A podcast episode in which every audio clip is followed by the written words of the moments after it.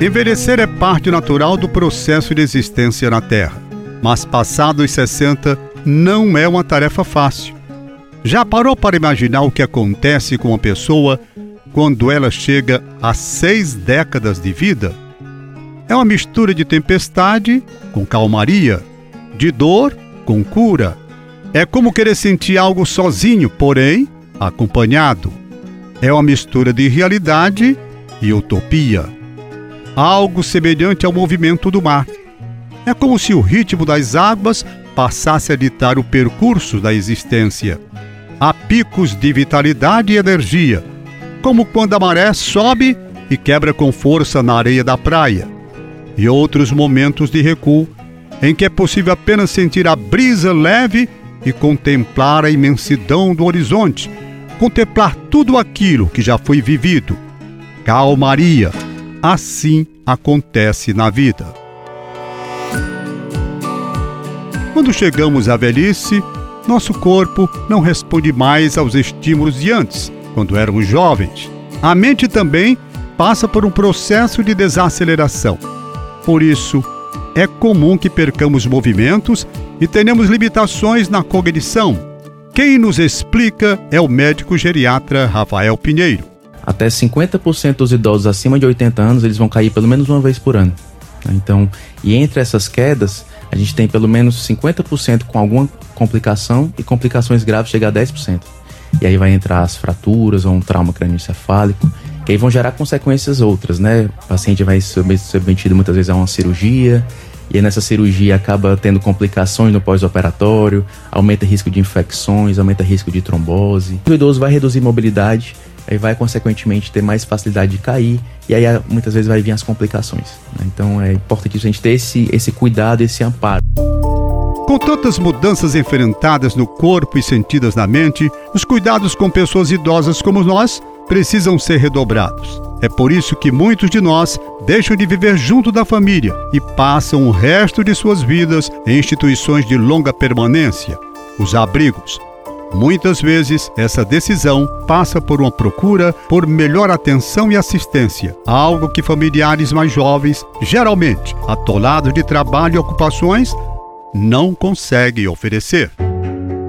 No Ceará, a principal referência dessas instituições é o Abrigo Olavo Bilac, situado no bairro São Gerardo, em Fortaleza. São mais de sete décadas dedicadas a cuidar de idosos vindos de diferentes regiões do estado. Nesse espaço, 74 pessoas, sendo outros 43 homens e 31 mulheres, recebem proteção integral e cuidados de uma equipe especializada formada por mais de 140 funcionários, profissionais inclusive idosos, como é o caso da Teresa, que é assistente social. O amor, a atenção, a caridade é nosso é nosso tema de trabalho aqui nessa unidade. Certo que trabalhar com idoso, você tem que ter paciência, você tem que ter entendimento, você tem que ter tranquilidade, principalmente como eles vieram, como eles chegaram aqui à unidade, em situações de negligências mesmo, certo? Situações de abandono, situações que mereciam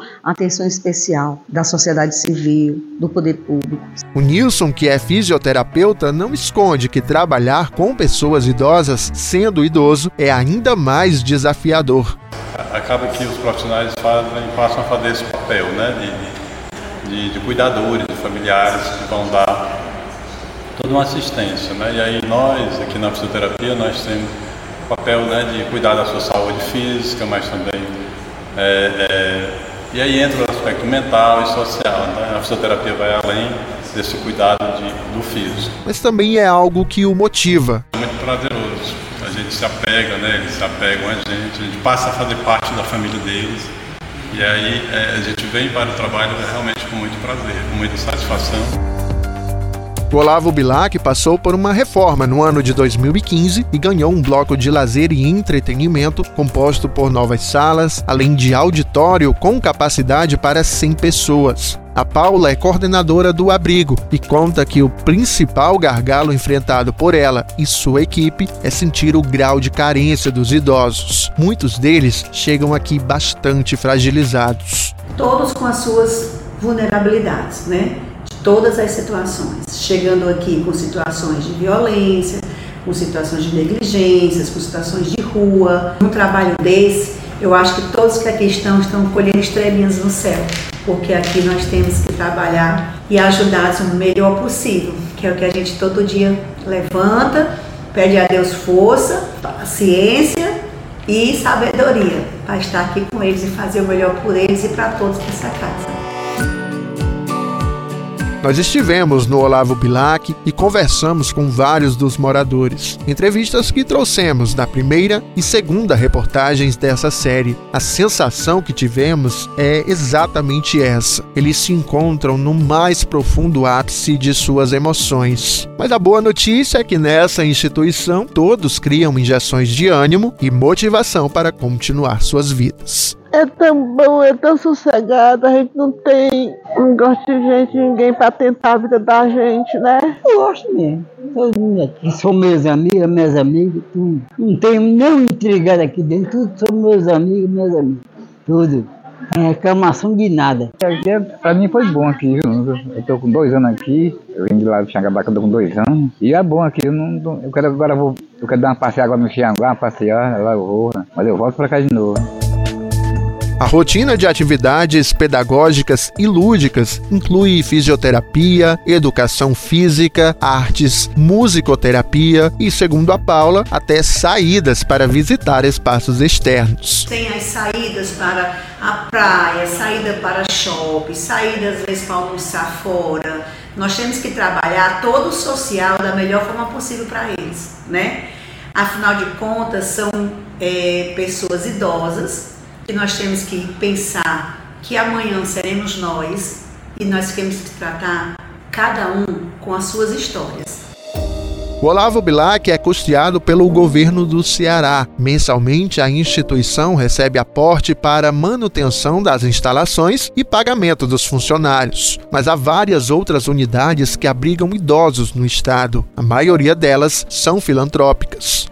Fiscalizar o funcionamento desses abrigos é um dos papéis do Ministério Público do Ceará através do Núcleo de Defesa da Pessoa Idosa e com Deficiência. Mas o trabalho desse órgão vai muito além de monitorar instalações. Há uma preocupação com a essência das pessoas. E uma das atividades que mais trouxeram retorno, devido ao grau de proximidade com a realidade, foi uma exposição feita a partir de registros do dia a dia dos idosos, denominada Memórias de Permanência. Nós ouvimos o promotor de justiça Alexandre de Oliveira Alcântara pedimos que os gestores das LPIs nos mandassem fotografias do dia a dia dessas pessoas que vivem nesses residenciais. E para nossa surpresa, recebemos perto de 400 fotografias, fizemos uma parceria com a Associação Cearense Pro Idosos e montamos um seminário para tratar de políticas públicas para a pessoa idosa e juntamente com a exposição fotográfica. Essa exposição já foi a, a oito municípios, nós já estivemos também em Brasília, na sessão da Câmara dos Deputados sobre instituições de longa permanência, estivemos em São Paulo, no fórum, nós estamos estamos com esse projeto tentando alcançar três objetivos: quebrar o, esse estigma de sofrimento, de abandono, de maus tratos dentro dessas instituições, mostrar que é possível ter acolhimento, bem-estar, cuidado nessas instituições, chamar os gestores públicos a essa responsabilidade de termos é, políticas públicas sérias, responsáveis, urgentes, e em terceiro momento, terceiro objetivo, aproximar os colegas promotores do interior da temática das instituições e das políticas municipais.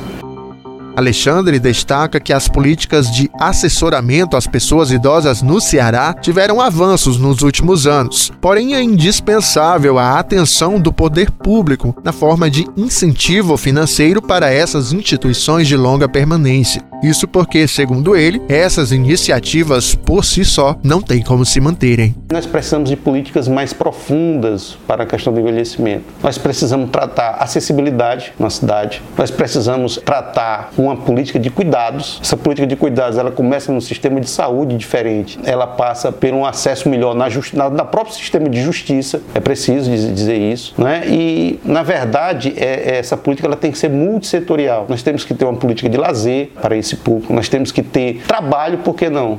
Né? Há muitos idosos que, que, que, gostam e continuam trabalhando. Muitos não podem, na verdade, parar de trabalhar porque às vezes sustentam né, filhos, netos. Mas nós temos que ter uma política é, de emprego também que inclua essas pessoas. Né? Então, assim, são políticas multissetoriais né, como um todo. Não é somente, por exemplo, previdência. Nós temos que fortalecer essa rede né, no sentido de realmente é, possibilitar esse acesso aos direitos. Para a secretária de Direitos Humanos Socorro França, a consolidação das políticas públicas voltadas a esse público passa também pelo apoio da sociedade. É preciso, antes de tudo, não negligenciar a existência do idoso. É uma demanda que não termina nunca, porque todos os dias alguém que completa 60 anos de idade é um idoso e é um idoso vulnerável e que precisa ter o Estado estar junto dele. Então é esse nosso trabalho, é um trabalho sem fôlego, é um trabalho que realmente requer de nós atenção, seriedade, cuidado e muita responsabilidade. A psicóloga Luciane Ponte, vice-presidente da Abraz Regional Ceará, ressalta a importância de entendermos as transformações que acontecem com o idoso como parte de um processo natural da vida. É algo que muitos de nós também iremos vivenciar. Por isso, nada mais justo do que valorizar as contribuições dessas pessoas para a sociedade. O que, é que a pessoa idosa traz como transformação? Ela traz, por exemplo, mudanças que são mudanças relacionadas com algumas limitações, né, algumas limitações físicas, algumas limitações cognitivas também, né, mas é, isso não resume o indivíduo, né, o indivíduo ele não se resume a isso, então ele traz todo um, um conjunto de conhecimentos, né? um conjunto de uma compreensão mais profunda, uma experiência maior que pode de alguma forma, né, ou de uma forma mais ampla, contribuir com a sociedade, né, com a sua experiência de vida, com o seu conhecimento, com a sua compreensão de questões existenciais, né? Então tudo isso pode de alguma forma assim trazer coisas muito positivas para a sociedade. Assim como os relatos trazidos nessa série de reportagens, dezenas, centenas de histórias estão por aí para serem contadas. Histórias reais de pessoas reais. O que sentimos após produzir esse material é que, no fim das contas, idoso precisa e quer simplesmente respeito e atenção. É sobre valorizar o que esse já fez e acreditar no que ainda pode fazer por outras pessoas. Valorizar a vida, valorizar vidas. A sorrir eu pretendo levar a vida, pois chorando eu vi a mocidade perdida. A série de reportagens Onde Estão Nossos Idosos tem produção e coordenação de Iliana Ribeiro, reportagem de Alânio Pereira e sonoplastia de Kleber Galvão.